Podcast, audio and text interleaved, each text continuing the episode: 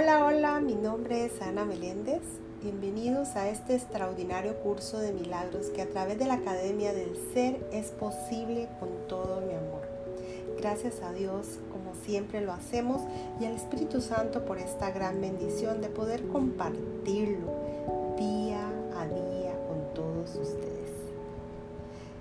Y en la lectura de hoy estamos y continuamos en el capítulo 8 y ese capítulo va referido al viaje de retorno, todo es referido al viaje de retorno. Y estamos en la parte 4 como título El regalo de libertad. Parte 4, el regalo de libertad. Y la lectura de hoy dice, si lo que la voluntad de Dios dispone para ti es paz y dicha absolutas, y eso no es lo único que experimentas, es que estás negando a reconocer su voluntad.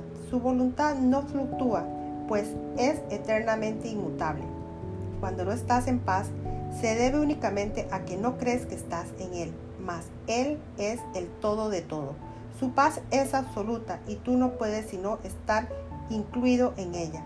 Sus leyes te gobiernan porque lo gobiernan todo. No puedes excluirte a ti mismo de sus leyes, si bien puedes desobedecerlas si lo haces, no obstante, y solo en ese caso, te sentirás solo y desamparado porque te estarás negando todo. He venido como una luz a un mundo que en verdad se niega todo a sí mismo. Hace eso simplemente al disociarse de todo. Dicho mundo es, por lo tanto, una ilusión de aislamiento que se mantiene vigente por miedo a la misma soledad que es su ilusión. Os dije que estaría con vosotros siempre, incluso hasta el final, hasta el fin del mundo.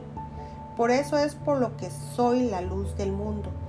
Si estoy contigo en la soledad del mundo, la soledad desaparece. No puedes mantener la ilusión de soledad si no estás solo.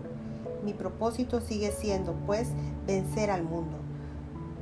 Yo no, yo no lo ataco, pero mi luz no puede sino desvanecerlo por razón de lo que es.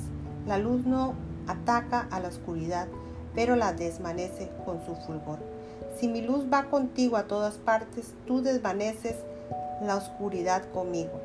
La luz se vuelve nuestra y ya no puedes morar en la oscuridad tal como la oscuridad no puede morar allí donde tú vas.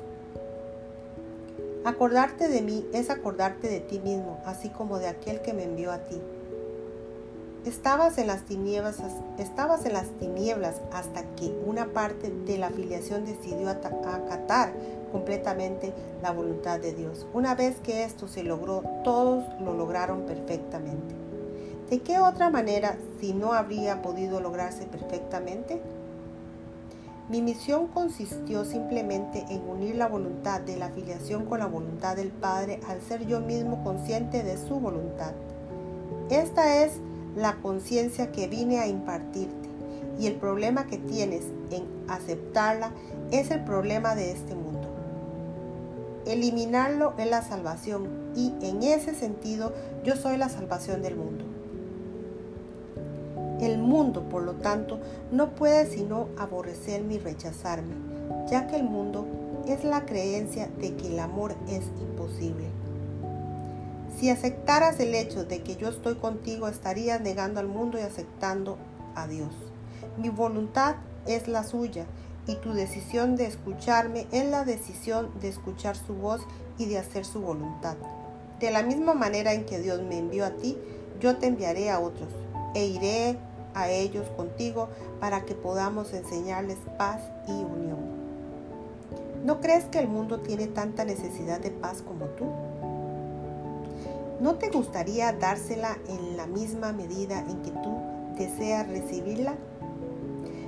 Pues a menos que se la des, no la recibirás. Si quieres recibirla de mí, tienes que darla. La curación no procede de nadie más tienes que aceptar dirección interna. La dirección que recibas no puede sino ser lo que quieres, pues de otro modo no tendría sentido para ti. Por eso es por lo que la curación es una empresa de colaboración. Yo puedo decirte lo que tienes que hacer, pero tú tienes que colaborar teniendo fe en que yo sé lo que debes hacer.